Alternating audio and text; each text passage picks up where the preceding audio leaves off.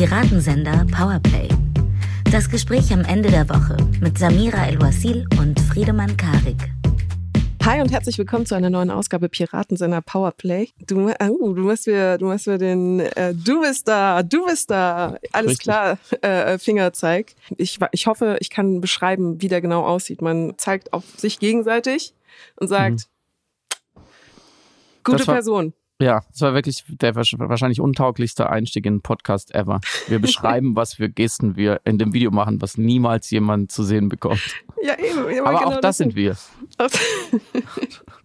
auch ihr seid gut. Auch ihr seid gut, dass ihr uns zuhört. Also fühlt äh, euch von uns mit dem Finger positiv, affirmativ bezeigt. Worüber sprechen wir denn heute nicht, Friedemann? Es wird eine volle Episode weil sehr viele Dinge passieren. Ich habe sonst diesen Informationsnachrichtenüberdruss eigentlich Überfluss selten, also quantitativ. Ich denke, mhm. ja gut, es ist halt eine große Welt, passieren halt viele Dinge, muss man damit umgehen. Ist ja besser, wir erfahren davon als ihr nicht. Aber äh, gestern und heute dachte ich, okay, jetzt dürfte mal kurz nichts mehr weiter passieren, weil sonst mhm. kann man gar nicht mehr, kommt man gar nicht mehr dazu, auch nur fünf Minuten an alles gedacht haben. Deswegen das nur als Einleitung dafür, wo wir reden heute nicht über die Ukraine und den gesprengten Damm, mhm. über die russische Doppelkommunikation, dass man nach außen es ganz schlimm findet, dass die Ukrainer diesen Damm gesprengt haben und nach innen sich dafür feiert, dass man diesen Damm gesprengt hat. Mhm. Darüber reden wir heute nicht. Auch nicht über die ukrainische anstehende Frühjahrsoffensive, die wohl jetzt begonnen hat, weil warten wir jetzt noch ein bisschen ab. Und wir reden heute nämlich über andere Dinge. Und zwar. Genau, wir sprechen über den Fall Till Lindemann und Rammstein, die Vorwürfe sexueller Nötigung und sexuellen Missbrauchs und Machtmissbrauchs. Wir hatten letzte Woche ja schon angekündigt, dass wir auf jeden Fall diese Woche darüber sprechen wollten und einfach weitere Berichte diesbezüglich sich in der Woche entwickeln lassen wollten, die wir dann jetzt heute aufgreifen. Und auch gestern hat sich unglaublich viel getan nochmal. Des Weiteren ebenfalls gestern Beschlüsse, die in Luxemburg getätigt worden sind im Namen der EU. Die Innenminister haben sich getroffen, um das Asylverfahren zu reformieren. Die betreffenden Personen feiern das als historischen Erfolg. Wir sind nur entsetzt und erklären, inwiefern und warum das eine radikale Umkehr der Idee von Asyl ist.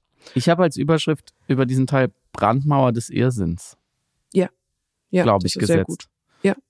So eine generelle Beobachtung des Diskurses der letzten Wochen. Vielleicht kommen wir dann noch dazu. Vielleicht sickert es auch in die anderen Themen ein. Dann äh, lass uns direkt mit Rammstein anfangen. Und bevor wir darüber sprechen, ich aus München seiend habe tatsächlich Fans in der Innenstadt gesehen. Und es war seltsam, es war spooky und weird auf ganz vielen Ebenen. Aber vielleicht, Entschuldigung, ich nehme viele Sachen vorweg äh, und begebe mich versehentlich in Lokism, was ich gar nicht wollte. Was so ist genau passiert? Nur weil mm. sie Rammstein-T-Shirts anhaben, sind, dass man sie für Rammstein-Fans hält? Ist das nicht gerecht?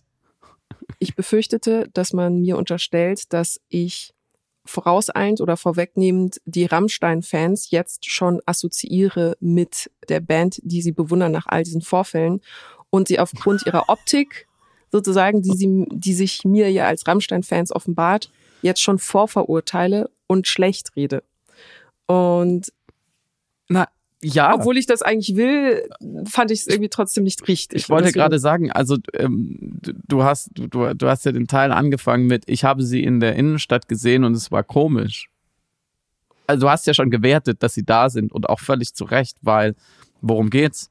Da, da steht mindestens der Sänger einer Band. Man weiß noch nicht so genau, inwieweit der Rest der Band in Komplizenschaft ähm, sich herausstellen zu sein gewesen sein wird, wegen heftigster ekelhaftester, wahrscheinlich auch justiziabler Vorwürfe in der Kritik und es kommen 200.000 Leute zu Konzerten in München. Ich finde, diese 200.000 Leute kann man aufgrund ihrer Rammstein-Fanhaftigkeit und ihrer offensiv dargestellten Solidarität mit, mit auch diesem Sänger schon, also da werfen sich schon Fragen auf. Mhm. Man könnte ja auch einfach nicht hingehen. Ja, ganz absolut. Einfach. Ja, selbstverständlich, klar. Also man muss ja, muss ja jetzt nicht, weiß ich nicht, man muss ja nicht gleich in die Anti-Rammstein-Partei eintreten oder äh, Puppen von Till Lindemann verbrennen, aber man hätte einfach zu diesen folgenden Konzerten nicht hingehen können. Und wenn man mhm. hingeht, was ja wahrscheinlich, also sich daran zeigt, dass man dann durch die Münchner Stadt läuft in einem Rammstein-T-Shirt für dich klar zu erkennen, dann zeigt man sich solidarisch. Mhm. Immerhin haben sie ja darauf verzichtet, äh, to take a knee, also auf die Knie zu gehen, aus äh, solidarischer Geste ihrem Idol gegenüber. Aber Hätten sie wahrscheinlich auch noch gemacht, aber das ist jetzt Spekulation. Sie hatten es ja angekündigt, aber haben es dann nicht um, durch, ah, durchgesetzt. Sie hatten angekündigt, alle in diesem Konzertsaal solidarisch auf die Knie zu gehen. Also dieses to take a knee, was umso befremdlicher ist, weil das eine Antirassismus-Geste ist eigentlich. Und das dann vor eben Till Lindemann zu präsentieren. Aber ich rekapituliere kurz nochmal, was eigentlich passiert ist, worüber wir hier sprechen und was gestern vor allem noch äh, sich in der Entwicklung ergeben hat. Die Irin Shelby Lynn hatte auf Instagram und Twitter von ihren Erfahrungen beim Tourauftakt bei Rammstein-Konzerten, die sind jetzt auf Tour, erzählt und berichtet. Erstens, dass sie als einer der sogenannten Till Girls backstage geordert worden ist, da wiederum von einem der Mitarbeiter von Rammstein sozusagen dorthin gebracht worden. Und die Situation sich ergab, dass Till Lindemann von ihr Sex haben wollte, sie das nicht wollte, er wütend die Situation verlassen hat, sie komplett geschockt war, die Situation nicht verstanden hat, nicht wusste, warum jetzt dieser 60-jährige Musiker allen Ernstes von ihr wie selbstverständlich Sex haben möchte, extrem verstört und befremdet war und dann am nächsten Tag aufgewacht war mit blauen Flecken am Körper, Unwohlsein und Symptomen, die sie für Symptome einer K.O.-Tropfenvergiftung hält. Sie war zur litauischen Polizei ebenfalls gegangen, die aber erstmal ihre Vorwürfe nicht ernst genommen haben, beziehungsweise einfach kein Verfahren in Gang gebracht haben diesbezüglich, aber ihre Aussage aufgenommen haben. Das ist auch belegt. Und all diese Vorkommnisse, all das, was ihr geschehen war, inklusive eben der blauen Flecken, der geschilderten Symptome und der Nacherzählung dieser schrecklichen Situation, hat sie online publik gemacht und damit im Grunde genommen den ersten Dominostein umgeworfen für eine Aufarbeitung mutmaßlicher MeToo-Fälle. Ich sage immer mutmaßlich, weil es journalistisch korrekt ist. Ich glaube gleichzeitig aber den Opfern, den Personen, die das berichten. Und das geht, glaube ich, tatsächlich gleichzeitig.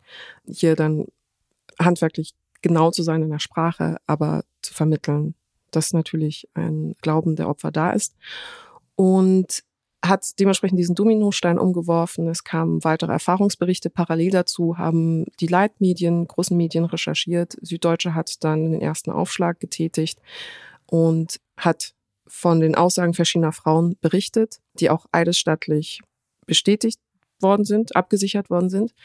Ebenso hat die Welt eine große Recherche gestartet. NDR, insbesondere mit Daniel Treppert, hat äh, eben Zeugenaussagen gesammelt, Erfahrungsberichte von Frauen, die betroffen sind und parallel dazu auch online, also in sozialen Netzwerken, sehr, sehr viele Aussagen von Frauen, die ähnliches auf ähnliche Art und Weise erlebt haben, inklusive von Screenshots von WhatsApp-Dialogverläufen mit unter anderem einer der wichtigen Personen in diesem äh, Prozedere des Akquirierens der Frauen für Till Lindemann, für diese sogenannte Row Zero, nämlich eben die sogenannte selbsternannte Castingdirektorin Alina Makeva. Der wichtigste Moment, glaube ich, innerhalb des deutschsprachigen Raums, welcher die Aufmerksamkeit noch mehr amplifiziert hat auf den Fall und glaube ich auch die Personen, die vorher unsicher waren oder noch keine Meinung sich gebildet hatten in irgendeiner Form, war das 36-minütige YouTube-Video von Kyla Scheiß,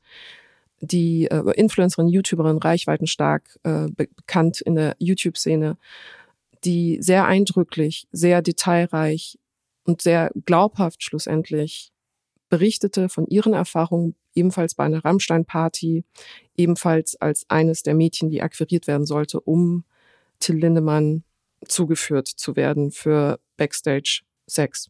Und nun, nachdem Rammstein erstmal die Vorwürfe mit einem sehr hölzernen Statement versucht hatte einzufangen, im Sinne von, bitte gibt uns Zeit, wir müssen das klären, jeder hat ein Recht auf seine Perspektive, äh, haben sie nun die Anwaltskanzlei Scherz beauftragt, die bekannter Medienanwalt, der in vielen MeToo-Fällen aktiv geworden ist und ja, gehen jetzt offenbar anwaltlich gegen die Frauen vor, die gegen Till Lindemann ausgesagt haben.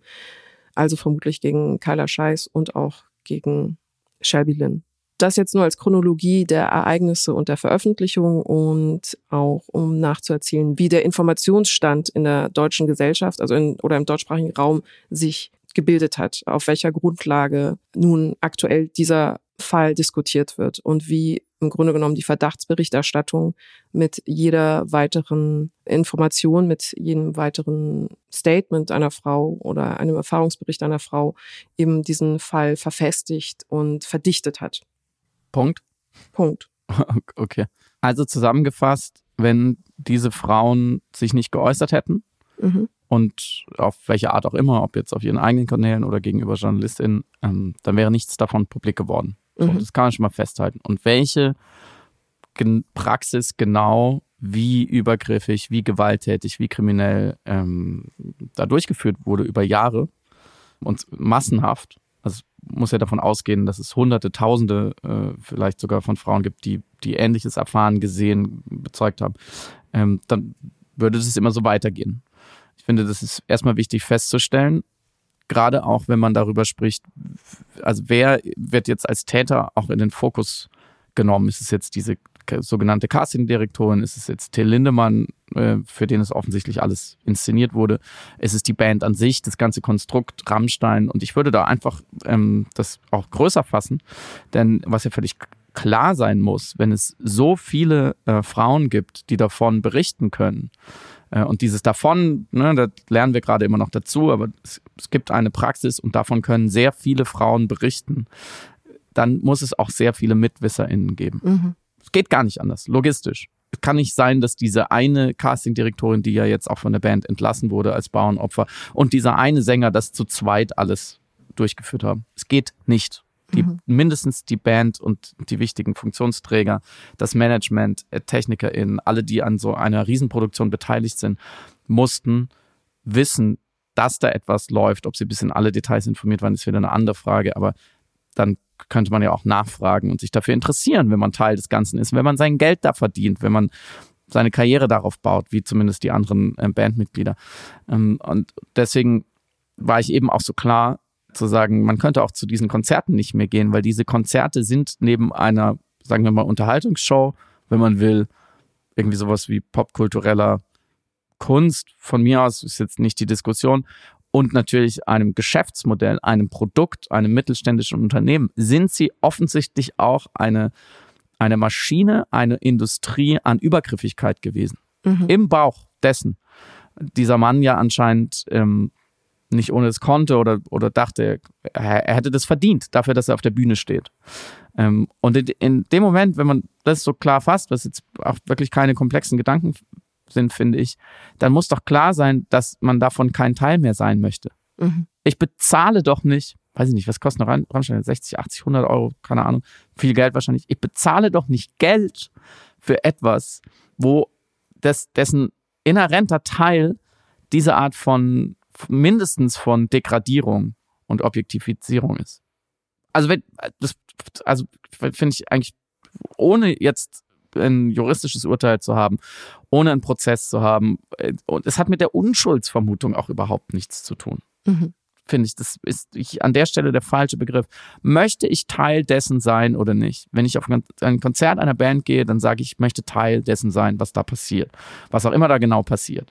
So, und vieles davon ist ja an der Öffentlichkeit, das transparent, das sehe ich. Und wenn einige Dinge passieren fernab der Öffentlichkeit und die kommen dann raus, dann habe ich eine ganz einfache Entscheidung. Möchte ich noch Teil dessen sein oder nicht? Absolut, ja. Also ich finde auch eine fast reflexhafte Reaktion meiner Ansicht nach neben sehr vielen, zum Beispiel Täter-Opfer-Umkehr klassischerweise war zu sagen, man muss jetzt aber auch die Band trennen von diesen Vorwürfen. Und solange die Vorwürfe ja nicht gerichtlich sozusagen bestätigt worden sind, weiß man ja sowieso noch nichts. Und die Band ist nochmal ihr eigenes Objekt, was eben von Fans weiterhin geliebt und vertreten werden darf. Und es kommen hier unheilvoll drei Aspekte zusammen, die ich so befremdlich finde und ärgerlich und auch frustrierend. Es ist die erstmal fast wahnhafte Fanliebe, die nicht gewillt ist und nicht bereit ist anzuerkennen, wenn eine Entidealisierung dessen, was sie liebt und bewundert, stattfinden könnte oder stattfindet. Dann eine immer noch sehr kapitalistische Logik dahinter, also zu sagen, hier diesen Konsum möchte ich mir aber nicht verderben lassen von der Ethik einer Wirklichkeit oder von einem Vorwurf, der bedingt, dass ich mich selbst hinterfragen müsste als Fan. Das heißt, ich habe Recht auf einen Kunstkonsum, der nicht belästigt werden soll und darf von dem Aufschrei einer Öffentlichkeit, die sagt, hier findet aber Machtmissbrauch statt durch diesen Konsumschluss oder im Rahmen dieses Konsums. Und das dritte, nach wie vor auch ein patriarchales Denken, also äh, ne, gekoppelt mit allen Vorverurteilungen der Frauen und das in Frage stellen ihrer Aussagen und behaupten, dass das eben irgendwie Rache sei oder dass das sei, um Rammstein als Band kaputt zu machen. Das heißt, die drei Sachen, die unheilvoll zusammenkommen, sind toxische Fankultur, kapitalistisches Denken und patriarchales Denken. Und das verdichtet sich alles in diesem unglaublich effizienten Apparat, in dieser wirklich mhm. Industrial Complex, könnte man fast sagen, dieser Mädchenbeschaffung, dieser Backstage-Mädchenbeschaffung, die im Grunde genommen die andere Seite dieser, dieser Verdichtung ist oder die andere Seite dieser drei Elemente, die so hier zusammenkommen.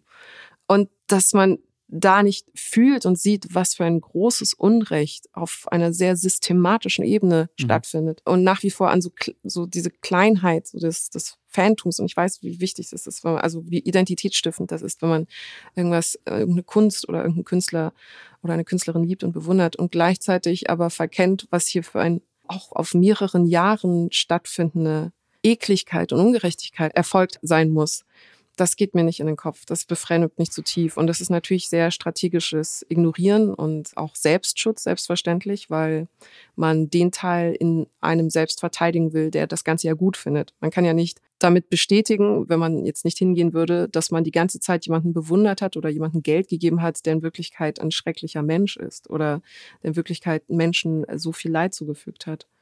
Und ich glaube, dieser Verlustschmerz alleine auf zweifacher Ebene, also das, was man schon verloren hat in Energie, Zeit und Ressourcen und investiert hat in den Künstler und gleichzeitig der Verlustschmerz dessen, was man nicht mehr konsumieren können wird, unbehelligt, weil man sich dann gedanklich mitschuldig macht in irgendeiner Form.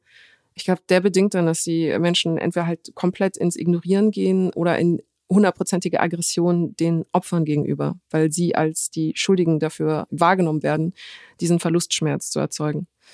Natürlich, es muss ja hochgradig fragil sein, der, das Rammstein-Phantom. Geht ja gar nicht anders. Dieser Künstler oder diese Künstler, diese Band, die, die haben das ja auch immer wieder ausgestellt, was ihnen jetzt zum Vorwurf gemacht wird. Den, mhm. den Grenzübertritt, mhm. gerade auch den sexuellen, den sexistischen, den gewaltvollen. Ähm, es kann ja keiner sagen, oh, das hätte man nicht ahnen können. Das ist ja das Problem daran, weil man hätte es nicht nur ahnen können, man hat es gesehen. Es mhm. wurde präsentiert. Und deswegen war, glaube ich, Rammstein-Fan zu sein, der Rammstein-Konsum, immer schon verbunden mit so einer, das war so eine peinliche, voyeuristische äh, Mini-Grenzüberschreitung im Privaten, zu sagen, ja, ich weiß, ich weiß. Natürlich ist das äh, läuft das an mehreren Rändern entlang, sowohl diese Deutschtümelei äh, als auch das, das, das Sexuelle, das Triebhafte, äh, die Gewalt, die Ästhetik, auch die ehrlich gesagt, die Schlichtheit bis Dummheit der Texte, äh, die, die, das wurde ja auch immer weiter gedreht. Also an allen Rändern des sozusagen, wo das Über-Ich sich vom Es trennt und sagt, nee, das können wir, vielleicht gibt es da Triebe, aber wir sind ja zum Glück zivilisiert und domestiziert und wir machen das nicht. Ja, wir kacken auch nicht in die Ecke ähm, und, und wir schlagen nicht unseren Nachbarn, wenn er uns die Nerven geht und wir vergewaltigen nicht und, und wir schreien nicht einfach rum und, und wir versuchen uns, uns halbwegs gewählt auszudrücken und zivilisiert aufzutreten aufzutreten. Genau da funktionierte ja Rammstein auch immer, zu zeigen, wir können auf ganz großer Bühne mit, damit spielen, diese Grenzen zu überschreiten. Äh, wir, wir bringen euch was Brachiales, es hat eine große Energie und wenn ihr da mitmacht, dann seid ihr mutig. Ja, mhm. weil dann, ihr, ihr folgt nicht den Rolling Stones, diesen leicht inzwischen wirklich spießigen Rockopers und ihr, ihr, ihr folgt nicht, weiß ich nicht, Tokyo Hotel, sondern ihr folgt etwas, es ist dieses kleine bisschen Ausbruch aus diesem, aus dieser Zivilgesellschaft. Ähm, und du hast in deinem Übermedientext ähm, zurechtgeschrieben, um es jetzt mal wieder auf den konkreten Fall zurechtzubringen. Ich zitiere dich jetzt mal kurz. Wenn es in der Verantwortung der Frauen liegt, nicht vergewaltigt zu werden, bedeutet das zu Ende erzählt, jedes Vergewaltigungsopfer ist eine Versagerin, die online durch Häme bestraft werden muss für ihre Unfähigkeit, sich nicht geschützt zu haben. Das heißt, die Rammstein-Fans haben natürlich jetzt auch in ihrer, sagen wir mal, Popkultur, Pseudo-Ideologie auch genau das richtige Opfer gefunden, nämlich Leute, die nicht stark genug sind, ja. das System Rammstein mitzugehen. Und ich würde es sogar noch einen Schritt weiter drehen.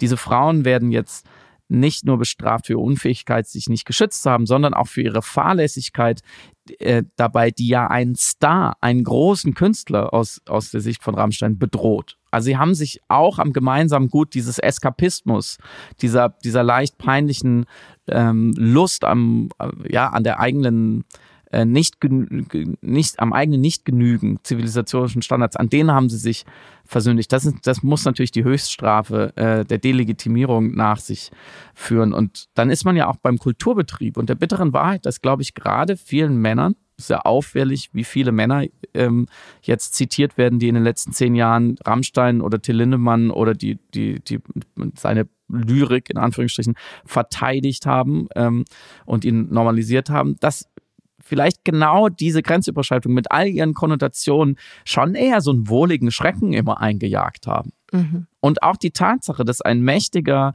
reicher, in seinem Kosmos sicherlich fast omnipotenter Mann, der sicherlich genug Zugang zu Sex hätte, dass der gewaltvollen Sex sucht auf eine Art, mhm. systematisch über Jahre, dann kann es nur eine Erklärung geben, er will es so. Er will es genauso und das in aller Öffentlichkeit auszuleben, schon lange vor diesen Vorwürfen jetzt. Ähm, zum Beispiel in einem, in einem Gewaltporno, den Till Lindemann äh, unter dem sehr kreativen Titel äh, Until the End äh, veröffentlicht hat.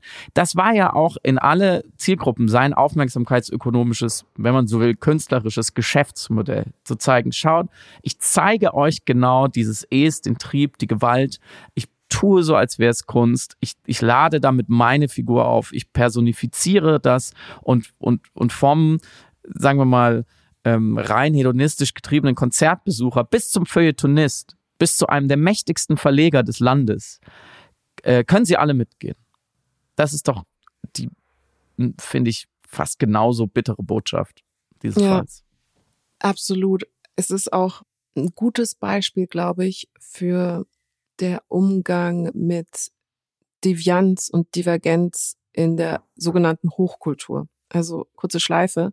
Aber es gibt oftmals den Wunsch, beispielsweise eben im sogenannten deutschen Feuilleton, auch das Edgelordige, das Schlichte, das Brachiale, das Stumpfe irgendwie zu veredeln und zu sagen, das hat eine e-, eigene mhm. kreative Wertigkeit und man schmückt sich mit dieser ausgestellten, mit diesem Verständnis um das sehr, sehr kondensierte S hast du gerade gesagt, ne? also im Vergleich zum Über-Ich und zum Ich. Ich glaube, das führt oft zu einer Verklärung von Sachen, die einfach sehr banal oder sehr mhm. Grässlich sind oder sehr monströs oder auch menschenfeindlich in sich. Also, dass da die Sehnsucht nach diesem Edge ist, die Sehnsucht nach dem Abgrund, dass man sich da so wie, wie so Kinder, die so ganz nah an den Abgrund rangehen und schauen, wie nah sie so an die Kante rankommen und dann mhm. mal so reingucken in den Abgrund.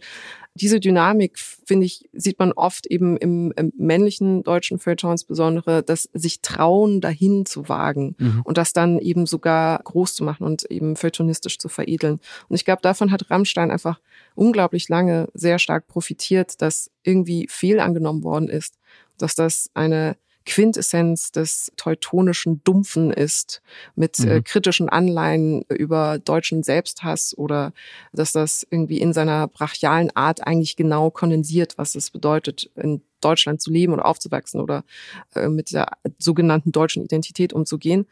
Und es wurde versucht, irgendwie etwas Uneigentliches rauszulesen, aber es ist alles sehr eigentlich. Es ist genau wie du sagst. Er sagt genau, was er macht, was er will und was er gut findet mhm. in seiner Ästhetik, in seinen Inhalten, in seinen Texten. Und man hat sich so willentlich verklären lassen wollen, um mehr in das Simple und Schlichte hinein zu interpretieren, als schlussendlich da ist, um auch nicht anerkennen zu müssen, dass es nicht nur schlicht und simpel ist, sondern eklig und abstoßend. Und ich glaube, was jetzt passiert, auch unter anderem, sowohl bei Fans als auch bei eben Kommentatoren, die das Phänomen Rammstein beschrieben hatten, dass sie jetzt sich selbst gefühlt oder glauben, dafür irgendwie verantworten zu müssen, dass sie die ganze Zeit dieser Täuschung erlagen, willentlich erlagen, sich da willentlich hineinbegeben haben in das Toll und Gut finden. Und dass sich das dann eben auch übersetzt in diese unglaubliche Wut oder Unverständnis zumindest, auf jeden Fall performtes Unverständnis. Und noch ein letzter Punkt zu dem, was du gesagt hast, weil ich finde, das kann man aufskalieren, was das System angeht und die Sanktionierung der Schwäche einer Person, die unter einem System leidet. Weil das ein Phänomen ist, was ich ultra oft bei auch anderen Vorfällen wahrnehme, wo eine einzelne Person Kritik übt, weil ihr Unrecht ge äh, getan worden ist, also sagt, ich wurde hier rassistisch behandelt oder hier fand Sexismus statt oder hier fand eine Grenzüberschreitung statt, dass die erste Reaktion von Menschen, die Teil des Systems sind, fast reflexhafterweise zum Selbsterhalt die Verteidigung der potenziellen Täter ist, auf Kosten des Opfers, weil sonst müsste man ja feststellen, dass das System, dessen Teil man selber ist, kaputt ist. Und das kann in einer gerechten Welt ja überhaupt gar nicht sein. Also man kann dieses System ja nicht unterstützt haben. Also muss man dann insbesondere in diesem Fall, bei Rammstein zum Beispiel, der Person, die unter dem System gerade leidet, hier die Systematik der, der Frauenakquise, äh, und wagt und sich anmaßt und sich den Raum einnimmt, das öffentlich zu beklagen, muss man ihr ankreiden, das eigentliche Problem zu sein. Also sie hat das System nicht verstanden. Sie ist das Problem des Systems nicht der Täter in dem Moment. Das heißt, man findet dann Argumentationen wie, sie, du hast gerade gesagt, sie ist nicht stark genug für das System beispielsweise, weil äh, sie hätte mir eine Ohrfeige geben können oder sie hätte einfach wieder gehen können und so weiter. Oder sie ist nicht geschickt genug gewesen für das System. Sie hätte vielleicht besser kommunizieren müssen oder sie hätte sich vorher informieren müssen. Sie hätte irgendwie ein Informationsdefizit anders ausgleichen müssen. Oder aber sie ist nicht resilient und tough genug für das System. Also man muss ein gewisses Charakterprofil mitbringen, um in diesem System funktionieren zu können. Und wenn du dieses Charakterprofil mitbringst, starke, taffe Frau sein, die informiert ist über alle Vorgänge, dann weiß, dann kommt sie nicht mehr in die Situation, dann kannst du in diesem System überleben. Und dass das die argumentative Logik ist von vielen Kommentatoren jetzt in sozialen Netzwerken und Menschen, die Betroffenen jetzt äh, desavouieren wollen, das hat mich zutiefst schockiert, um ehrlich zu sein. Dass das der, der natürliche Reflex ist zum Selbsterhalt man sagt, die Person war charakterlich nicht gut genug und deswegen darf sie sich nicht wundern, dass sie Opfer dieses Systems geworden ist. Und du kannst das auf alle Grenzüberschreitungen eigentlich übertragen. Es ist immer wieder eigentlich dieselbe Logik und dieselbe Argumentationsdynamik dahinter. Und das hat mich vielleicht am meisten ernüchtert. Wie machen wir weiter? Wir können vom System jetzt zur Asylpolitik. Wir müssen sogar. Wir müssen sogar. Genau. Gestern, also am äh, also Donnerstag, den 8. Juni, traten die Innenministerinnen der EU-Mitgliedstaaten im Rat der Europäischen Union in Luxemburg zusammen, um sich nach sehr langen Verhandlungen auf eine Reform des europäischen Asylsystems zu einigen, die sogenannte GEAS, also das gemeinsame europäische Asylsystem. Und dieses Asylrecht oder das Asylrecht, was bis dato umgesetzt worden ist, sollte man kann es nicht anders sagen, wirklich heftig zusammengestaucht werden, zum Teil auch konterkariert werden, sollte in den neuen Ausführungen im Grunde genommen auch äh, Menschenrechtskonventionen widersprechen und vor allem den Kern, die Quintessenz und die Idee von Asyl und dem Recht, dieses beantragen zu dürfen, widerlegen. Anders kann man es nicht ausdrücken, auch wenn es politisch immer ein bisschen anders verkauft worden ist, als Möglichkeit, pragmatisch neue Lösungen zu finden, um mhm eine humanere Umsetzung von Flüchtlingspolitik umzusetzen. Praktisch geht es darum, dass an den europäischen Außengrenzen ein beschleunigtes Grenzverfahren umgesetzt werden soll. Das heißt, geflüchtete Menschen werden in Lagern dort erst einmal gesammelt, hinter Zäune weggesperrt. Dort müssen sie sehr lange warten, bis ihr Asylantrag geprüft wird. Sie bleiben bis dahin dort unter haftähnlichen Bedingungen und im Rahmen von streng, von diesen streng kontrollierten Aufnahmeeinrichtungen, also beispielsweise auf den griechischen Inseln könnten dann so Kasernen eingerichtet werden. Und Wichtig festzustellen ist, dass es bei diesen Verfahren, bei dieser Beschleunigung eben nicht um ein vollwertiges Asylverfahren handelt, sondern um erstmal die inhaltliche Prüfung, ob Schutz gewährt werden kann. Das aber, und das ist vielleicht der wichtigste Punkt an, diesem, an dieser Reform, ist nicht gleichbedeutend mit dem Prüfen auf das Recht von Asyl. Also Personen wird damit noch nicht erlaubt, Asyl zu beantragen im klassischen Sinne, sondern es wird erst überprüft, ob sie überhaupt das Recht hätten, rein theoretisch das zu beantragen. Das wurde heftig diskutiert in der Ampelkoalition, also eines der Streitpunkte, bei denen auch äh, Nancy Faeser Kritik übte, war beispielsweise der Umstand, dass Familien mit minderjährigen Kindern von diesem Grenzverfahren ausgenommen werden sollen, also nicht in diese Lager kommen sollen, sondern regulär Teil des Asylrechtsverfahrens sein sollten, eben aufgrund der minderjährigen Kinder. Das wurde abgelehnt. Dem, dementsprechend hat jetzt die Ampel und hat Nancy Faeser dem Ganzen zugestimmt, in der Form, in der wir es haben, sprich auch Familien mit minderjährigen Kindern werden jetzt in diese Lager kommen müssen, wenn das tatsächlich so umgesetzt wird. Ein weiteres Problem war, dass die Prüfung in diesen Lagern nicht auf Grundlage der Fluchtgründe erfolgt, sondern der Fluchtrouten. Also mhm. wichtig war vor allem, aus welchem sogenannten Drittstaat eine geflüchtete Person eingereist war. Wenn die Person aus einem Drittstaat, der als sicher gilt, eingereist war, konnte der Antrag beispielsweise oder wird der Antrag beispielsweise eben pauschal abgelehnt werden. Und auch das widerspricht den Genfer Menschenrechtskonventionen und dem Dublin-Abkommen darüber, worüber man sich innerhalb von Europa geeinigt hatte, was es eigentlich bedeutet, Menschen, die flüchten vor äh, Krieg und Terror und Leid zu ermöglichen, wenn sie hier Asyl beantragen möchten, mhm. was ihr Menschenrecht ist. Das wurde jetzt abgesegnet, also diese radikale Zusammenstauchung dieser Asylreform wurde abgesegnet. Nancy Faeser nannte es auf Twitter einen historischen Erfolg. Nichts könnte ferner sein, nichts könnte absurder sein, es ist genau das Gegenteil. Also Worte haben offensichtlich keine Bedeutung mehr in der politischen Kommunikation. Man sagt einfach das Gegenteil von dem, was gesagt wird. Es ist eine historische Niederlage. Sie sagte auch, es ist ein historischer Erfolg für eine neue solidarische Migrationspolitik und für den Schutz von Menschenrechten. Ja, also es, es ist zynisch. Es ist entweder boshaft, uninformiert oder zynisch oder alles gleichzeitig.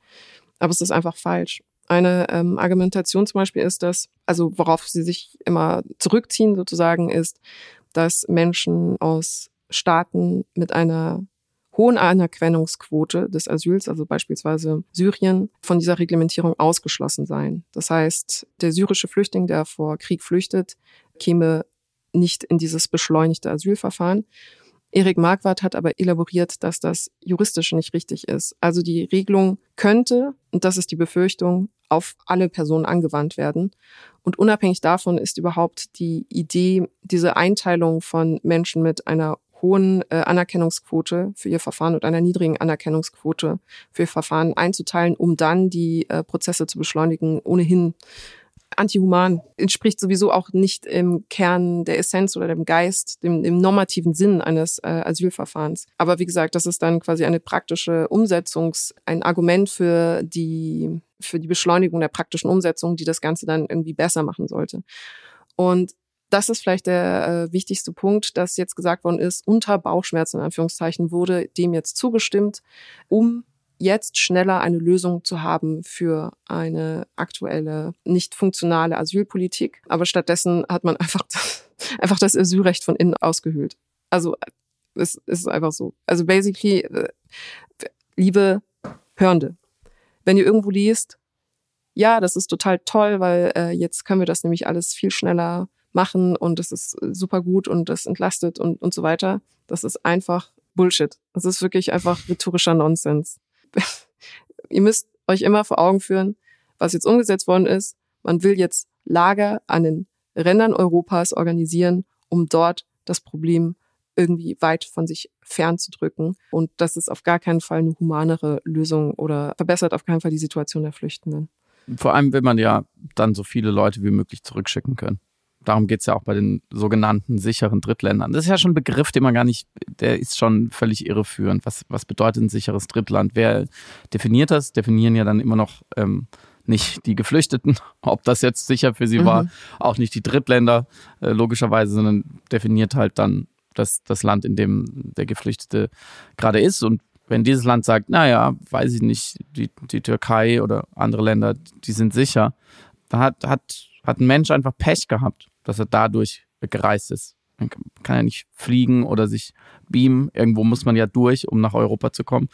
Ähm, insofern ist es schon eine extrem zynische Augenwischerei. Und du hast es schon angedeutet, warum haben wir überhaupt so ein in sich starkes, grundsätzliches Asylrecht, was per Verfassung, per Menschenrechte garantiert ist, jedem Menschen auf dieser Welt, egal woher er kommt und wohin er geht, aufgrund der unfassbaren Erfahrung im Zweiten Weltkrieg, in dem nämlich sehr viele EuropäerInnen auf der Flucht waren und an Grenzen verendet sind, nicht mehr weiterkamen, äh, zurückgewiesen wurden, eben kein, kein Bleiberecht bekommen haben, kein Recht auf Flucht bekommen haben, obwohl sie unter Umständen hochgradig gefährdet waren, obwohl äh, in, von, vom Deutschen Reich ausgehend eine industrielle Massenvernichtung ähm, lief und ein unfassbar brutaler Angriffskrieg.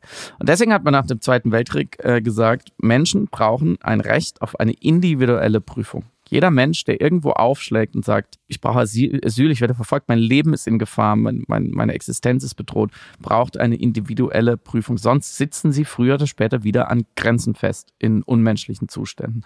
Dann kann man einen Schritt weitergehen und sagen, was sind überhaupt Grenzen? Es gibt ein sehr, sehr gutes Buch des Soziologen Steffen Maus, heißt Sortiermaschinen. Da deutet sich eine Antwort an. Also das, das Konzept der Grenzen ist ja schon hochgradig fragwürdig. Auf jeden Fall, egal wo man politisch steht, muss man akzeptieren, es ist ein künstliches Konzept. Wir haben irgendwann mal Grenzen eingeführt. Wir haben so etwas wie Nationalstaaten eingeführt, die jetzt gerade Grenzen definieren und dann supranationale Gebilde wie die EU, die jetzt, sich jetzt abschottet. Dass jemand nach seinem Geburtsort verschiedene Rechte hat und eingeteilt wird darin, wo er wann wie sein darf, ist eine menschliche Erfindung. So. Und je länger man darüber nachdenkt, desto fragwürdiger, wenn nicht ungerechter wird es. Das, das, der Geburtsort ist wirklich sowas wie eine negative Lotterie. Du kannst ähm, Glück haben, dann bist du an einem sicheren, friedlichen, menschenwürdigen Ort. Sehr viele Menschen haben Pech mhm. und werden an Orten geboren, wo keiner von uns sich vorstellen kann, ähm, was es für eine Existenz ist. Diese Leute kommen nicht aus Spaß zu uns, sondern weil sie keine andere Möglichkeit sehen. Und in, in diesen Tagen, wenn, wenn ich in Deutschland Kinder sehe, Babys sehe von, von Freunden, dann denke ich immer auch, du hast richtig, richtig viel Glück gehabt. Du hast wirklich richtig viel Glück gehabt. Und niemand kann was dafür, wo er oder sie geboren ist. Warum ist es an manchen Stellen dieser Welt nicht so besonders angenehm, dort geboren äh, worden zu sein? maßgeblich auch wegen uns. Mhm. Wegen den Leuten, die mehr Glück hatten in der Lotterie. Weil wir seit Jahrhunderten von Jahren äh, diese Länder, diese Landstriche, diese Kontinente, diese, diese ähm, Bevölkerung ausbeuten. Weil ähm, gerade aus den Ländern, in denen viele Menschen fliehen, Kriege herrschen, Verteilungskämpfe herrschen, wirtschaftlich extrem schlechte Bedingungen herrschen, die mindestens indirekt auch was mit unserem Wohlstand, mit unserer Sicherheit zu tun haben. So, und die, die Frage, die man sich ja jetzt stellen muss, ist wirklich, folgen jetzt auf 500 Jahren Ausbeutung durch europäischen Kolonialismus 500 Jahre Abschottung? Also was will man denn jetzt machen, wenn die Welt nun mal so ungerecht ist und immer ungerechter wird? Denn wo sollen denn die Leute hin, wenn die Ernten ausfallen und die Dürren kommen und es nicht mehr regnet oder zu viel regnet und es alles immer heißer wird? Wo sollen die denn hin?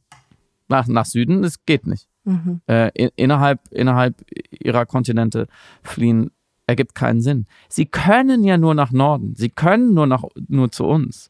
Und deswegen ist es natürlich dieser, dieser sogenannte Kompromiss ist von diesem Geist nicht getragen, aber deswegen ist es ja völlig sonnenklar, wenn man sich nicht absolut ignorant und an die Wand stellen will, ist es ja völlig sonnenklar, dass auf Jahrzehnte wir mit dieser Abschottung nicht durchkommen werden. Das wird so nicht funktionieren. Das ist eine extrem kurzfristige, in Anführungsstrichen, Lösung, getrieben natürlich von rechtspopulistischen ähm, Regierung, Regierungsbeteiligung in Europa natürlich von Ländern an den Außengrenzen, die in großer Not sind. Und in Deutschland muss man auch sagen, man kann es nicht anders interpretieren, auch getrieben von der mächtigsten Oppositionspartei aller Zeiten, nämlich mhm. der AfD, die nicht mal in die Nähe von Regierungsbeteiligung kommen muss, um eine Regierung massiv zu beeinflussen. Und dieser Migrationsdiskurs in Deutschland ist immer auch getrieben von dieser panischen, selbsterfüllenden Angst ähm, davor, den Rechtsextremen in die Karten zu spielen. Und das Gegenteil ist wahr. Mit dieser menschenfeindlichen Politik, mit dieser Institutionalisierung von Rassismus, Ungerechtigkeit und Abschottung zeigt man den Leuten doch überhaupt erst, dass das salonfähig ist. Mhm. Wenn das europäische Politik wird, was am Stammtisch verhandelt wird, ohne dass überhaupt die Partei, die dafür einsteht, irgendwo auch nur in der Nähe von diesen EU-Gremien ist, dann zeigt man doch ihnen, die Botschaft ist doch, hey, eigentlich denkt die SPD auch so. Und eigentlich sind in, bei den Grünen auch genug Leute, die so denken. Und die FDP sowieso, die, die Partei der politischen Kälte. Und deswegen ist es ja so ein Irrsinn zu denken, damit würde man irgendwelche Wählerbewegungen, die jetzt gerade der AfD 18 Prozent bescheren, einhegen, wenn man deren Politik macht. Die Leute, das wird in diesen Tagen oft gesagt, wählen immer noch das Original und sie fühlen sich gerade darin bestätigt. Es ist 100 Prozent, was du sagst, weil das, was du politisch vertrittst und absegnest und abnickst, ist auch Ausdruck dessen, was du als Norm für etablierenswert hältst in einer Gesellschaft. Wenn wir akzeptieren und annehmen, mit Bauchschmerzen, oh mein Gott, dass eine Ethik, der Grundsatz menschlichen Zusammenlebens, der schon immer mit Migration und Bleiberecht oder dem Aufenthaltsrecht von Menschen irgendwo an einem Ort zusammenhing, in Frage stellen, dass Menschen nicht das Recht haben, sich zu bewegen und dass Menschen nicht das Recht mhm. haben, in Freiheit und Würde zu leben. Wenn wir schon da anfangen, Abstriche zu machen und tatsächlich diese unwürdige Diskussion dann haben, sind das minderjährige Kinder oder sind die dann mhm. über 18 oder okay, äh, Kinder zwischen 12 und 14, äh, die kommen dann äh, nicht ins Lager, aber ab 14 doch oder so. Und das ist dann der Knackpunkt, an dem dann ein Beschluss irgendwie umgesetzt wird oder nicht. Also wenn wir da schon anfangen, diese seltsamen, zum Teil irgendwie wahllosen Markierungen zu setzen, wie sollen wir verhindern, dass wir eine Gesellschaft kultivieren, in der institutionalisierte Verrohung nicht einfach hingenommen und akzeptiert wird.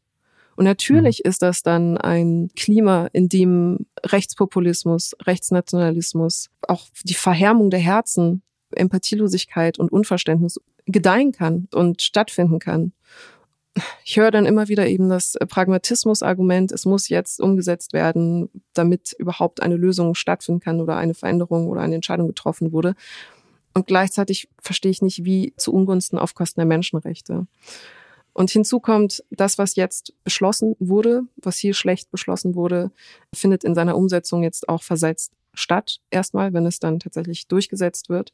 Und bis dahin kann die AfD wunderbar damit arbeiten, Schaut mal, sogar unsere Regierung ist da am Start. Und noch ein letzter Punkt, ich wollte dich nur gerne ergänzen.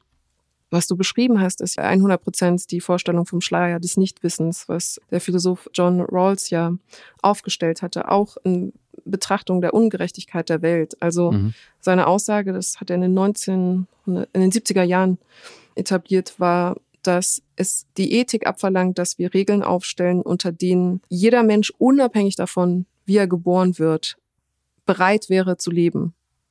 Sprich, man muss sich als Gedankenexperiment mal vorstellen, wie die eigene Lebenssituation wäre, wenn man plötzlich aufwachen würde und man ist eine, man ist vom anderen Geschlecht oder man hat ein plötzlich anderes Einkommen oder man ist in einem anderen Ort aufgewacht oder hat eine andere Herkunft, mhm. wie sich dann die eigene Situation ausgestalten würde. Und erst wenn eine Situation hergestellt wird oder der Anspruch der Menschen muss sein, eben Regeln herzustellen oder ein Zusammenleben herzustellen, in denen wir aufwachen würden und es, egal wie wir aufwachen würden, für uns kein Problem wäre. Das soll der Schleier des Nichtwissens ein Punkt. Das Gedankenexperiment oder die Frage, die man sich ab und zu stellen kann, ist ganz simpel. Mit wem auf der Welt würdest du tauschen? Mhm. Mit wie viel Menschen? Prozent? Vom Lebensstandard her, sozioökonomische Faktoren. So, nee, nicht, weil ich hätte gerne lange schwarze Haare, dann würde ich gerne mit Samira tauschen, sondern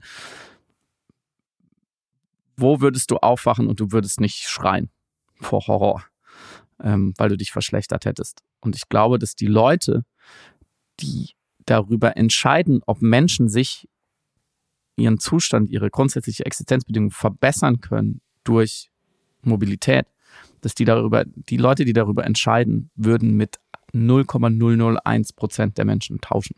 Mhm. Das heißt, es wird von oben nach unten entschieden. Massiv, massenhaft. Kulturprodukte, furchtbares Wort. Wer ein besseres weiß, kann uns mal schreiben. Und äh, das sind diese zwei jetzt erstmal ein Sachbuch, was ich in der äh, jüngsten Piratensender Powerplay Plus Episode schon empfohlen habe, aber ihr sollt es wirklich alle mhm. euch mal anschauen. Es heißt Kümmern und Kämpfen von Anne Waag und handelt von feministischer Erziehung und natürlich von so, so viel mehr Anne, ähm, deren Buchpremiere ich neulich äh, moderieren durfte. Äh, geht da wirklich einmal komplett eigentlich unsere gesamte Kindheit, Jugend, sogar die Vorkindheit, also noch im pränatalen Zustand, äh, Existenz durch und schaut auf Gender Ungerechtigkeit. Und da stehen wirklich immer wieder erstaunliche Sachen drin, die man auch als aufgeklärter Mensch noch nicht wusste, wie früh wir Menschen schon einteilen nach dem vermeintlichen zugeordneten, wie auch immer gelesenen Geschlecht. Das ist das eine. Und das andere ist äh, bisschen was ganz anderes. Mein Freund Joko Winterscheid, äh, wir kennen uns schon lange, ähm, hat eine Doku-Serie gemacht bei Amazon und diese Empfehlung ist überhaupt in keinster Weise davon beeinflusst, äh, dass wir befreundet sind, ähm, weil die Serie ist wirklich einfach gut.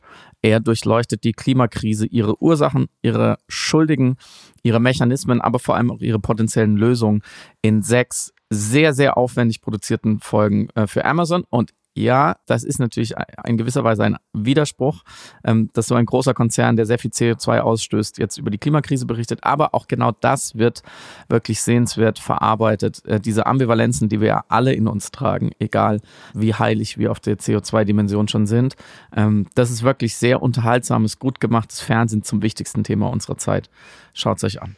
Mm, dazu passt thematisch auf jeden Fall eine Podcast-Empfehlung, die ich aussprechen möchte. Der Podcast heißt Without, kann auf allen äh, Plattformen gehört werden, wo man Podcasts hören kann und wurde von Hyperobject Industries, also Hyperobjekt, äh, der fleißige, die fleißige Hörerin kennt den Begriff schon, produziert. Und jede Folge, die moderiert wird von dem Bestsellerautor und von dem äh, Kriegsjournalisten Omar El-Akkad, ist im Grunde genommen ein Gedankenexperiment und stellt die Frage, wie würde eine Welt aussehen, in der eine bestimmte Ressource oder ein bestimmtes Konsummittel oder irgendetwas, äh, an das wir uns gewöhnt haben, nicht mehr existieren würde. Also de facto einfach nicht da ist. Die erste Folge, Stick With Me, ist über Sand. Und ich dachte am Anfang, warum soll ich mir jetzt eine halbe Stunde darüber anhören, wie eine Welt ohne Sand aussehen könnte? Also haben wir jetzt echt nicht größere Probleme. Und ich wurde nicht nur eines Besseren belehrt. Ich bin jetzt so geschockt, dass ich keine Ahnung davon hatte, wie wichtig im Grunde genommen für das Funktionieren unserer Infrastrukturen auf der Welt manchmal Ressourcen und Stoffe sind, die, derer wir uns eigentlich gar nicht gewahr sind. Sand ist tatsächlich neben Wasser die wichtigste Ressource auf der Welt. Für alles. Mhm. Sand wird für Beton benötigt, Sand wird für Glas benötigt, für sogar Mikrochips. Sand ist Grundlage aller Straßen auf der Welt, die gebaut werden. Sand ist wirklich mehrheitlich Bestandteil all unserer zivilisatorischen Errungenschaften und Infrastrukturen.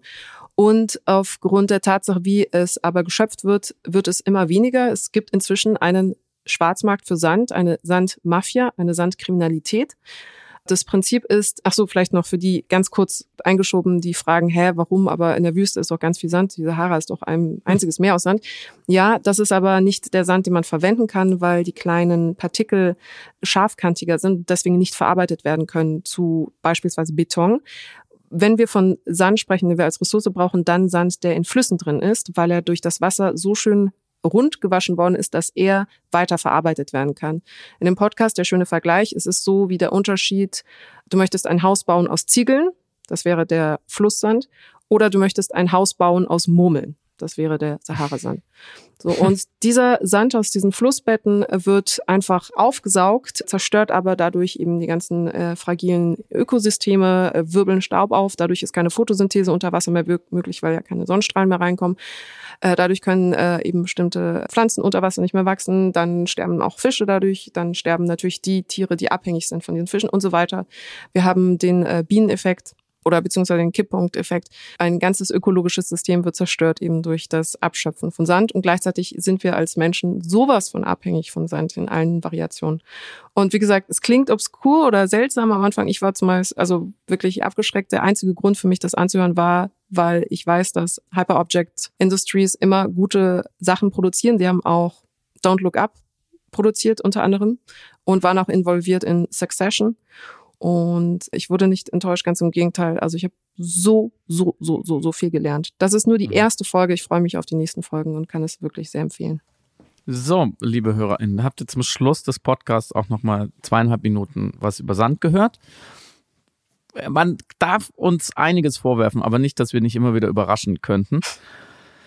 In diesem Sinne ähm, wünschen wir ein wunderbares Wochenende trotz allem und dass wir uns nächste Woche wieder hören. Macht's gut. Passt auf euch auf. Bis dann. Ciao.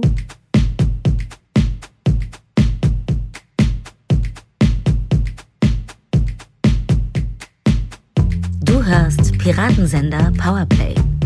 Das Gespräch am Ende der Woche mit Samira El-Wasil und Friedemann Karik. Piratensender Powerplay ist eine Produktion von Stereotype Media in Kooperation mit Yam Yam, der unsichtbaren Tupperbox für den diskreten Foodie. Du möchtest Yam Yam zwei Wochen lang kostenlos testen? Abonniere diesen Podcast überall und gewinne gutes Korma. Bon Appetit!